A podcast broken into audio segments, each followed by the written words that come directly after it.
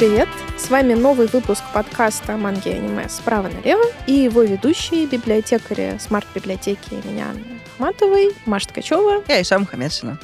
И сегодня мы вам расскажем о таком жанре, как меха. Почти как маха, только меха. Что такое меха? Это манга и аниме про огромных, зачастую человекоподобных роботов.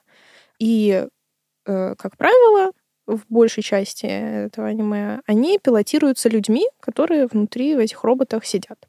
Вот. Мне кажется, что истоки этого жанра э, несколько глубже, чем вот первые какие-то представители этого жанра. Э, мне кажется, что все началось вообще с образа робота в манге аниме, правильно? Есть же, ну, если мы говорим об огромных роботах, то началось все с маленьких роботов. Конечно, да. Правильно? А, с, ну, а, астробой, наверное. Астробой, да. Человек-робот. Человек То есть именно да. что-то более приближенное к людям. Да, но мне вообще кажется, что это ну, нормально, когда появляется вот такое что-то новое, настолько переворачивающее э, человеческое существование, то есть робот, особенно если он еще и человекоподобный, конечно, хочется это обрабатывать в искусстве, в культуре, ты много об этом думаешь, э, что-то создаешь на эту тему. И мне кажется, что вот со Стробоя все немножечко началось. Ну и потом уже несколько лет спустя, ну, такие пост послевоенные годы. Ну, как раз 50-е и да. дальше уже. 50-е, и как раз и появились огромные боевые роботы. Ну, там, конечно, они поначалу э, не были роботами, внутри которых сидели люди. Да. Это все лет через 10 появилось. Сначала просто вообще сама идея огромных человекоподобных роботов боевых. И потом, естественно, как и любой жанр, этот жанр трансформировался потихонечку. То есть сначала просто радиоуправляемые огромные роботы, потом огромные роботы, внутри которых сидят люди, которые их Ну, пилотируют. пилотируемые роботы, да. Да, потом появляются разделения на суперроботов и реалистичных роботов. То есть суперроботы — такие, у которых еще какие-то зачатки своего собственного сознания есть, и такие они индивидуальности все. А реалистичные роботы — это те, которые уже на поток поставлены. Ну да, то есть это массовое производство, и это все-таки по большей части машины, Да. а не что-то обладающее какими-то магическими способностями, либо сознанием. Да, именно такое оружие. А, Вот.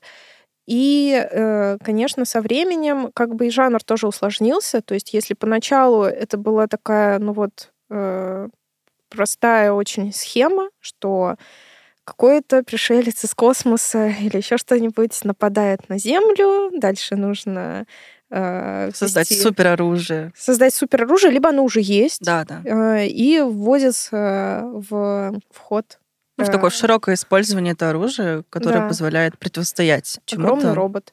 Да. И как бы понятно, э, те, кто с роботом хорошие, те, кто из космоса нападают, плохие. Потом это, конечно, все уже усложняется, и со временем со временем усложняется все еще сильнее, потому что, естественно, одну и ту же жвачку э, жевать на протяжении десятилетий сложновато, и хочется чего-то уже какого-то переосмысления, и, э, ну, невозможно одно и то же вот так вот э, без конца смотреть, хотя, хотя, может, возможно. Вот э, э, это же э, могучие рейнджеры, Да, они да. же по абсолютно вот такой же схеме строились. Это же, между прочим, это же японская идея. То есть, типа, был сериал изначально японский.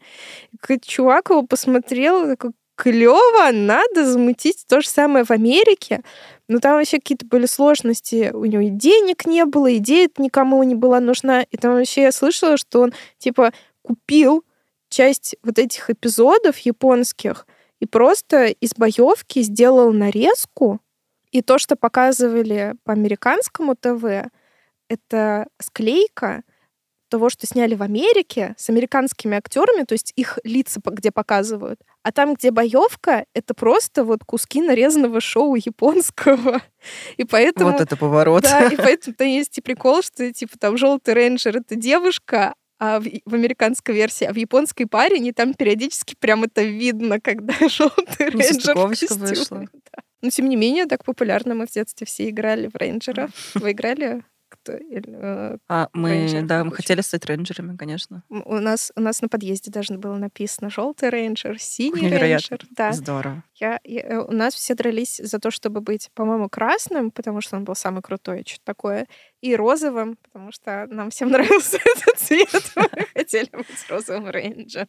На самом деле, да, а сама идея э, быть причастным э, к каким-то супер таким могущественным героям, которые защищают землю, и они, конечно, супер крутые и классные, это для детей очень привлекательно. Ну, конечно, поэтому большинство э, пилотов всех этих роботов это подростки, потому что это Да. ориентировано на подростковую аудиторию. Конечно, нужно, чтобы там были подростки.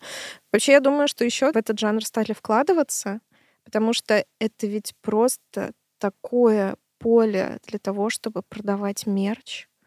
То есть, э, как сказать, надо найти продюсера, который вложится в эту идею, э, или компанию какую-то, которая даст тебе денег на то, чтобы это снимать. Вот. И компании такие, фигурки роботов, дети обожают Конечно, роботов, да. мы продадим кучу роботов. Есть такая теория, что одной из таких основных предпосылок для создания жанра как раз-таки был бизнес игрушек, которые просто такие, ага, дети очень любят роботов, нужно это как-то поставить на поток. И вот в Японии популярный, не знаю, там, например, образ Годзиллы, потом же есть даже просто а, Годзилла против Супергодзиллы в виде робота, и, конечно, игрушки Годзиллы — это одно дело, но игрушки Годзиллы робота — это другое дело. Я уже хочу это. Серьезно, вот ты такое услышал и уже хочешь. Ну, это как, не знаю, какой-то коллекционный лего. То есть это очень имбовая идея, они очень умные люди. Я слышала такой прикол про ковбой Бибопа, что на самом деле Да. изначально это была рекламная кампания по продаже игрушек космических кораблей, и потом это в культовое аниме просто выросло. А изначально это просто реклама. Невероятно. Просто это такое потрясающее, крутое стечение обстоятельств, что так вышло. Спасибо, капитализм. Согласна. Да, поэтому, конечно, в некоторые проекты люди вкладывались чисто, чтобы на этом денег заработать. Я вот сейчас подумала, трансформеры это меха или нет? Потому что они Это, когда это, это меха. они собираются в огромных роботов, в них никто не сидит, но пока Да. они машины, в Они них просто можно пилотируемые, да. Ну, они пилотируемые, пока они машины. Ты права. А, я считаю, что это меха, а, потому что, ну, а, по всем канонам, да, канонные роботы. А, Просто если опустить просто факт того, что это именно сами пришельцы из космоса. Ну, просто э, половина из них дружественные. Спасибо на этом. Ну да, нет, ну как бы я уже говорила про усложнение жанра. То есть изначально это были тупо машины, созданные людьми, и пришельцы из космоса к- против них. Ну а потом, конечно, одно и то же, ну, это уже неинтересно смотреть, поэтому, конечно, должно что-то измениться. Например, пришельцы из космоса против пришельцев из космоса. Против а, добрых пришельцев из космоса, которые а, на стороне человечества пытаются его спасти. На самом деле это хорошая идея, и тут простор для фантазии. Когда я читала о жанре, об истории жанра меха, мне понравилось прям наблюдать за тем, как а, жанр разрастался, ответвлялся друг от друга, какие появились какие-то поджанры, такие просто огромные пласты каких-то фандомов. По-прежнему меха, но уже более со смыслом, более глубокое. Э, Мгм. Это здорово. Между прочим, как минимум два меха-аниме были в топе по опросам какого-то там года культовых вообще самых лучших японских Мгм. аниме. Ну, Евангелион на первом месте. Да, да, вообще, И Гандам на втором. И они конечно. просто какие-то невероятные кассовые сборы э, собирали, просто что-то потрясающее в этом плане. И сколько мерча, и сколько всего вообще по этим аниме есть. И как до сих пор они держатся в топе достаточно. Поэтому Они э, действительно себя э, настолько зарекомендовали, просто застолбили за собой такое место не только в жанре, вообще в мировой культуре. Потому что действительно, вот в прошлом выпуске мы говорили, что у европейцев и, в общем, иностранцев Япония ассоциируется с матросками из Sailor Moon, но еще и с огромными роботами. Буквально э, в Японии же есть вот просто огромная статуя, как раз-таки, по-моему, Гандам. Гандама, да. Да, да, да. Но ее как-то что-то то разбирают, то собирают. Я вот не уверена, она как-то на постоянной основе где-то стоит А, или нет. Насколько я знаю, вот уже, по-моему, определились с местом, э, не помню точно где, но вот это просто, э, если смотреть там топ туристических мест, то вот отдельная графа для атаку, для любителей аниме там и манги. Это вот это место, куда нужно сходить и просто попялиться на этого огромного робота, который там в 10 раз тебя больше, и просто вот и уйти довольным. И я была этим летом в Японии. Я буду этим хвастаться, пока у меня тема нет закончится.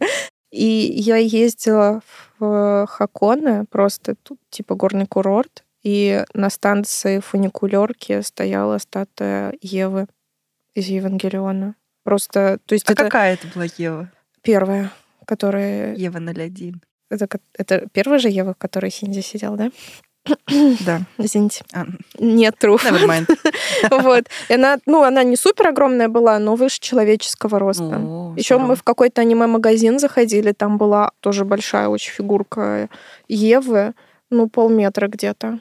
Ну, ее можно было купить прямо. Но это очень много денег стоило. Ну, конечно. У меня не вообще, э, денег. этот, этот мерч, он, правда, очень популярный. И, и костюмы э, пилотов. Вот Маша мне сейчас показывает просто чехол свой на телефоне.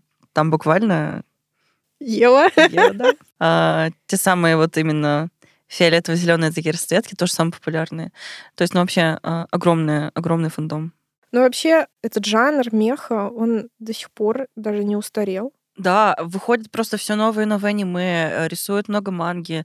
Вот одно из там, не знаю, последних лет вот такое э, аниме, которое прям зафорсилось, вот «Милый во Франксе», вот это вот. Это же тоже меха такое. На данный момент в современных реалиях оно уже становится более классическим, но тем не менее оно очень популярно, действительно. Да, то есть сколько сделано ребутов Евангелиона. А, а, мне кажется, будет еще просто, потому что там... неисчерпаемо. Да, просто. количество альтернативных вселенных и так далее, мне кажется, просто неискончаемые. Да, я уж не говорю, но это уже, конечно, опосредованное отношение имеет к манге аниме, но вот недавно, сколько это было лет? Пять назад. Боже, это недавно для меня.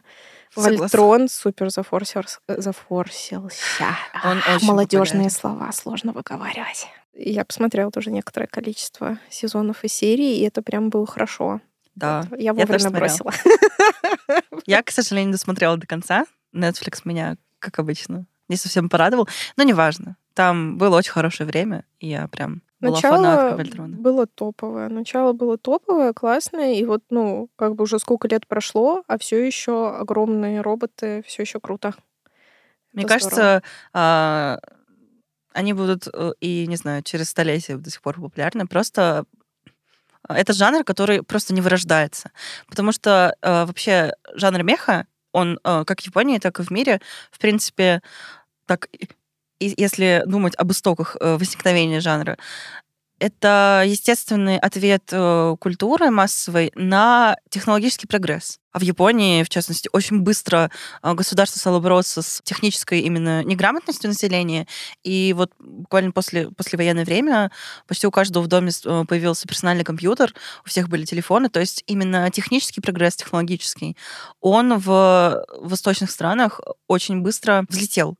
И меха просто стал развиваться еще быстрее. Ну да, я читала, что создатель вот этого, вот этой первой манги с огромным роботом, вот этот Тецуджин 28 Го, он как раз эм, э, он во время войны уезжал в эвакуацию, потом он вернулся в свою родную префектуру, и, в общем, э, его очень поразили вот эти все военные машины и прочее, и вот он ими вдохновился, э, вот этим всем, э, как сказать, этим гигантизмом, вот этой масштабностью, и после этого, это, именно это его вдохновило Мгм. на э, мангу про огромного робота. Мне вообще, мне кажется, что, ну, как сказать, понятное дело, что во всех странах, участвовавших во Второй мировой войне, она оставила неизгладимый какой-то след, но вот в японских э, в японской культуре, в японском аниме и манге вот тоже это очень, очень четко видно, насколько на них э, война повлияла, и отблески этого до сих пор видны и встречаются, они до сих пор это остро переживают. Да, ну достаточно. то есть эта тема, она очень часто встречается, э, как-то ее авторы разные, вообще в разных жанрах стараются тоже переосмыслить, как-то а, преподнести тоже с другой стороны. Последний мультик Миядзаки. Hello. О, нет, снова плакать. ну, то есть, э, что касаемо вечных таких тем, и проблем человечества. Это тоже, мне кажется, так же, как и э, жанр меха, никогда не потеряет свою актуальность. Да, да. Вообще, э, мы уже сказали, что жанр мех такой разнообразный. И казалось бы, что он такой очень э, сёнэновский, где мальчики-подростки в основном главные герои. Но я вот помню, что я в подростковом возрасте смотрела Сёдзю Меха. Стальная тревога это называлось. А, да. Ты смотрела? Я, да, но я практически вообще ничего не помню, но это тоже одно из самых популярных тоже меха-аниме.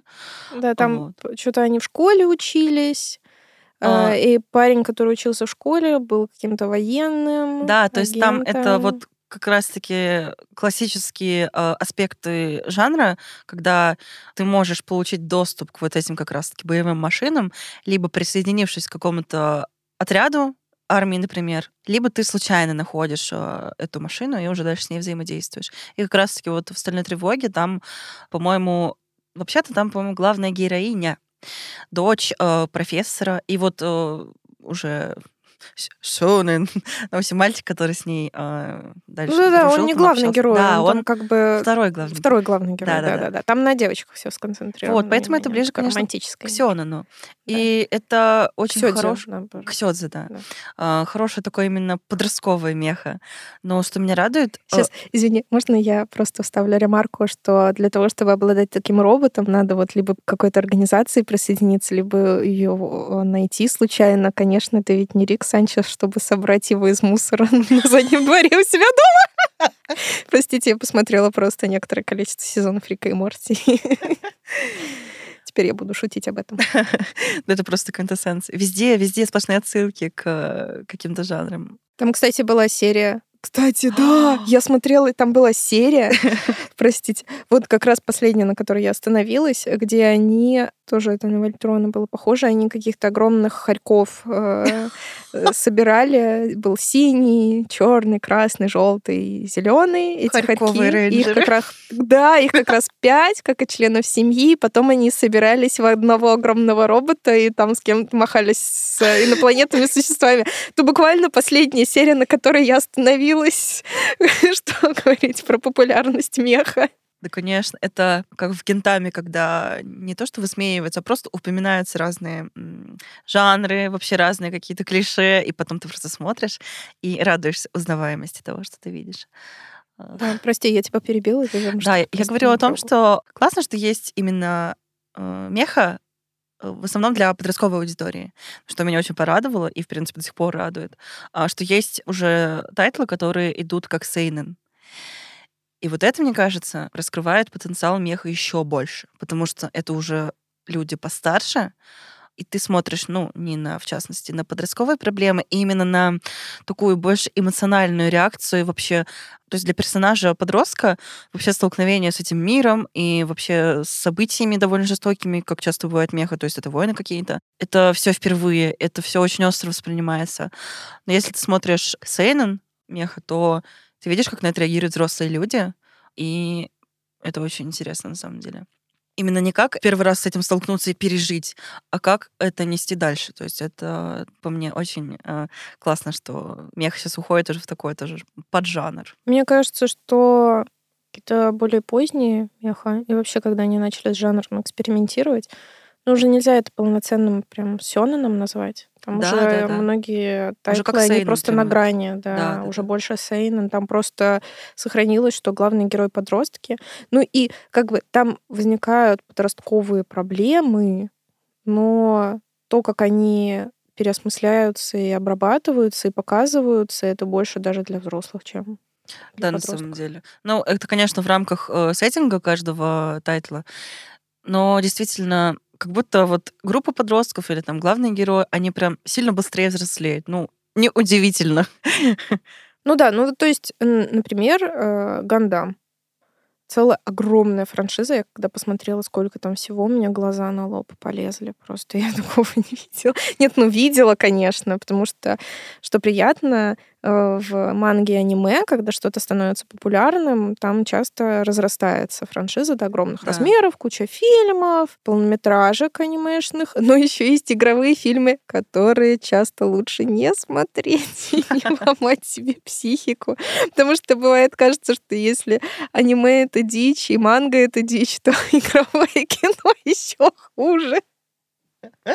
Там вообще дичь какой-то творится. Я поверю тебе на слово. Да, И даже да, не буду да. прикасаться. К как, как говорится, я достаточно знаю об этом, чтобы поверить. Да-да-да. Я, я- я достаточно знаю Джорджа, чтобы поверить, в то, что ты говоришь, это правда. Гандам — огромная франшиза, и оно прям э, с самого начала довольно годное было, хотя прям его и закрывали, и заново выпускали, там все было на грани. Но, естественно, э, благодаря пониманию людей, что можно срубить кучу бабла на этом всем и продать очень много фигурок роботов, то э, этому тайтлу повезло, и он смог выжить, и с тех пор стал вот э, на втором месте, я уже говорила, по Да. популярности среди аниме и манги. Потрясающий тайтл, вот он как раз нового много при- привнес в жанр меха, потому что вот именно с него начались как раз вот эти реалистичные роботы. Мгм. Потому что там как раз вот роботы поставлены на поток. Это уже просто вот оружие. И, естественно, еще раз я упомяну, ну, таких роботов проще выпускать и продавать. Если они такие все лишенные индивидуальности, это же проще намного Конечно. на этом деньги зарабатывать. Там уже нету такого, что это какая-то угроза из космоса. Нет, ну как бы угроза из космоса есть. Там суть в том, что человечество уже живет не только на Земле, но и на других планетах, и на Луне. Мгм. Осво- Освоила космос. Да, освоило космос и э, воюют уже теперь друг с другом. То есть это не Ну, просто это какие-то ситуация для инопланетяне. человечества, да. Да. А, плюс такие машины, прости, перебью тебя, вот, которые реалистичные роботы, они чаще как раз-таки используются именно в войнах Да. между людьми. То есть это именно просто э, средство, не знаю, как автомат. Да. А, и все. У таких роботов чаще всего бывает еще как оружие именно, которое использует сам робот, помимо встроенных, там, не знаю, пушек или лазеров. Настоящее оружие просто увеличено до больших размеров. Даже есть э, гандамы, которые используют мечи. То есть, ну, настолько реалист... Это просто как большие люди. Просто это действительно оружие для уничтожения других людей. Да, да. Ну и, в общем, люди начали воевать друг с другом. И вот тут уже нету такой черно-белой морали, кто прав, кто не прав, и каждый решает для себя, на чьей он стороне, и потом через пару сезонов ты уже можешь оказаться на одной стороне со своим бывшим врагом. И то есть все там все сложнее намного, чем просто из космоса прилетела какая-то фигня неведомая, ее надо убить. Уже это не так работает. И это классно. Это классно, потому что, ну, сколько можно смотреть на то, как из космоса прилетает фигня, ее надо убить. Вот. э, Тут уже надо что-то поинтереснее. И Гандам прекрасно справляется. То есть вот это первое самое Mobile Suit Гандам. Вот с него прям стоит начинать смотреть, потому что это прям И классика дальше лучше идти по хронологии, реально. Да, да, да. Там были сложности, конечно, со съемками всякими. Но вот первые там пару сериалов, пару сезонов, это прям must see, потому что потом там, ну, всякое было. Но вот самое начало нужно смотреть э, вот с самых первых вещей, потому что там же еще и как-то бывают не вся прям франшиза, там не все персонажи между собой связаны, но некоторые связаны. Поэтому лучше по хронологии идти и наслаждаться этим. Действительно, Гандам, он очень популярный. Но есть всегда аниме, которые, да, возможно, они менее популярные, но у них настолько огромная и бешеная а, фан-база. К таким аниме относится Код Гиас. Я думала, что Код Гиас популярное аниме. Ну, он куда менее популярный, чем э, Гандам. Типа, он, конечно, на самом деле в свое время, когда он выходил, он входил там, не знаю, в десятку лучших э, аниме. После того, как вышел именно аниме-сериал, просто последовала куча манго-адаптаций, были и игры, и CD-драмы, то есть очень много побочных таких проектов появилось, потому что действительно, ну, Лилуш — это имя главного героя, Лилуш Ламперуш, он просто покорил сердца всех без исключения э, фанатов этого аниме, э, Ну, он вне зависимости такой от возраста. И- Харизматичный персонаж. Это типа как Ягами Лайт. Да, Лелуш, он подросток. Он учится в старшей школе или там в средней, ну, в общем, по-моему. Там просто идет по хронологии, он становится старше и так далее. Так что, возможно, начал он со, со средней. В сеттинге этого тайтла идет основная такая история измененная. В данном случае Великобритания, она стала огромным таким колонизатором и стала вести войну со всем остальным миром. Причем успешно. Она завоевывала все больше и больше стран, и в конечном итоге а, завоевала просто огромное количество земель.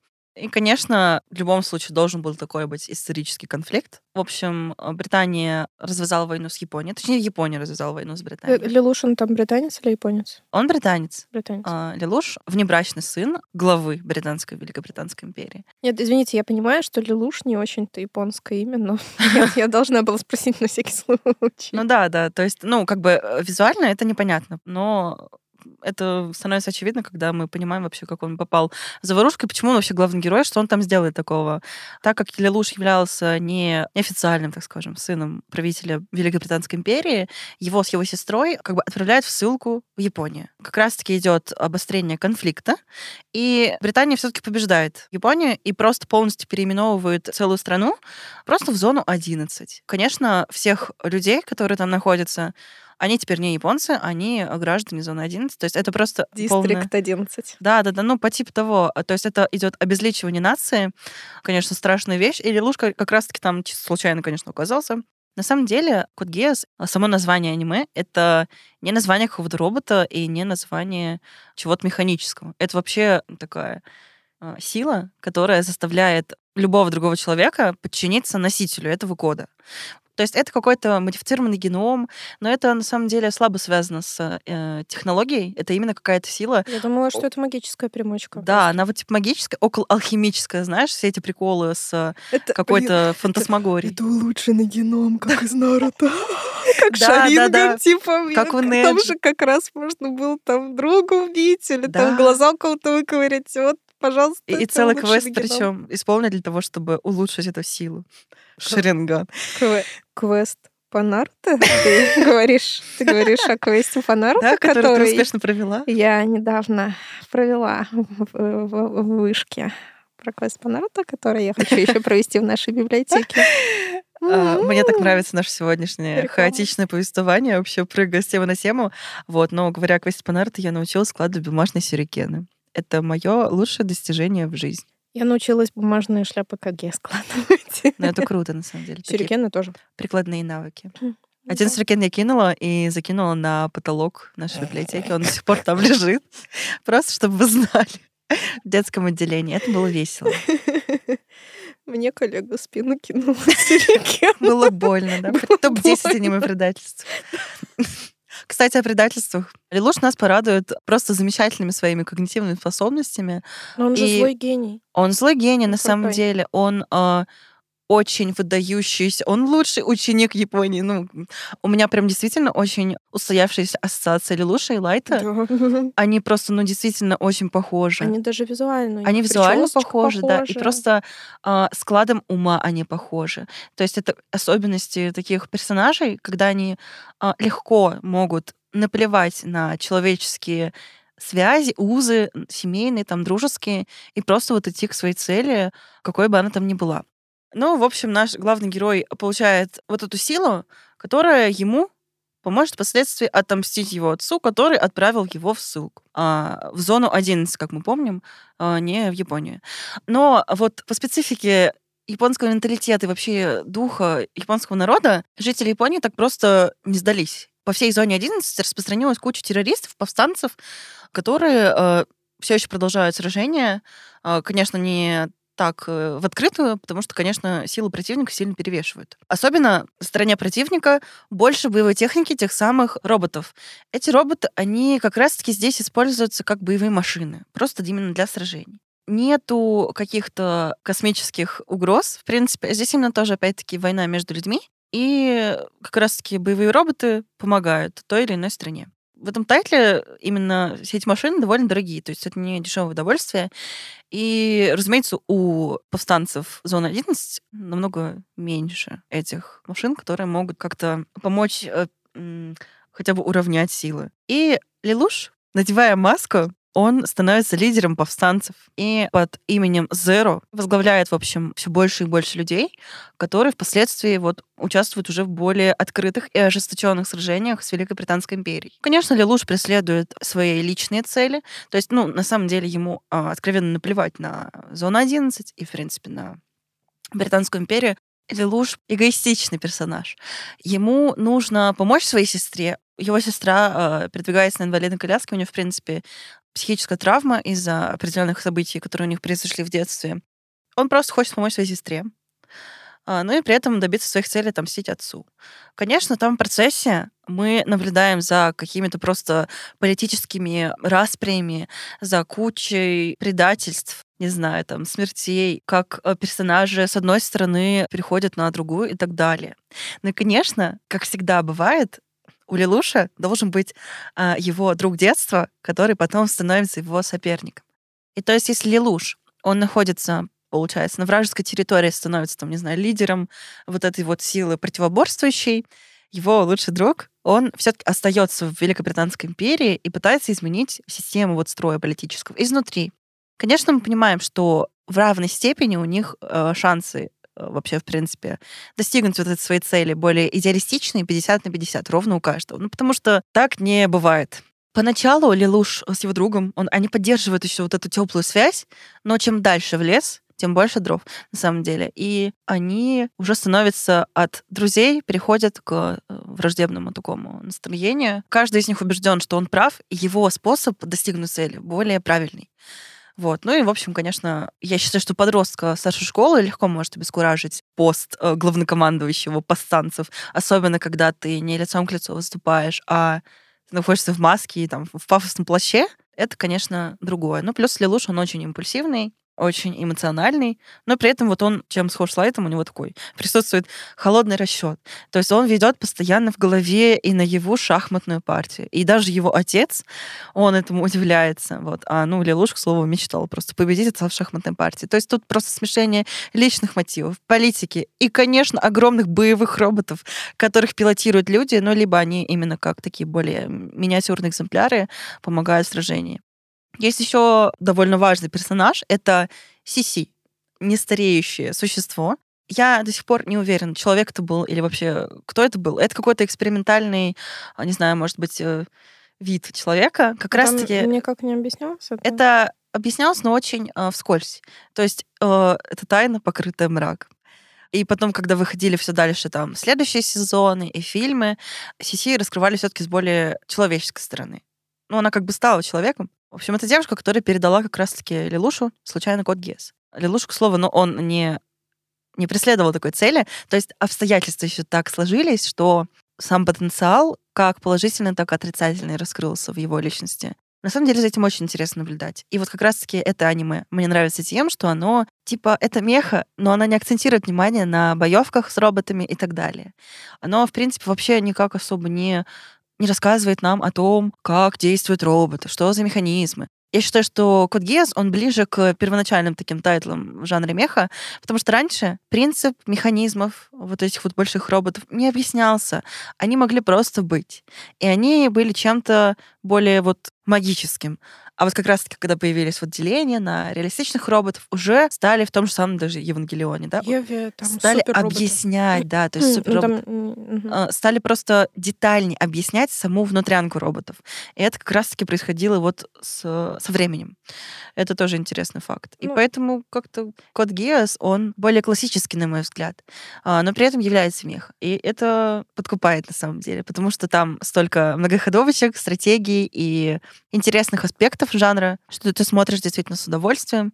Но для меня вот в этом аниме важная часть — это именно человеческая составляющая, несмотря на то, что, казалось бы, много вокруг железа, и вообще война идет, и ситуации порой очень непростые. Так что я просто акцентировала внимание ну, да. на взаимоотношениях. Ну, просто э, мне лично тоже такое больше нравится, когда огромные роботы — это не сама цель, То есть Да, да. суть аниме не в огромных роботах. А в Тогда том, можно как- просто на их картинки смотреть. Конечно. На фигурки. это Покупай просто фигурки. Да, а они выступают как инструмент Вот, для инструмент. выражения какой-то мысли человеческой. Вот это прикольнее, мне кажется. И вот это можно наблюдать э, в самом тоже популярном главном аниме и манге. И есть ли у вас время, чтобы поговорить о Господе нашем Евангелионе? Столько библейских отсылок, где вы еще увидите. А, Мы с Машей очень любим жанр меха, поэтому продолжение вы услышите в следующем выпуске нашего подкаста. Поэтому ждите второй части.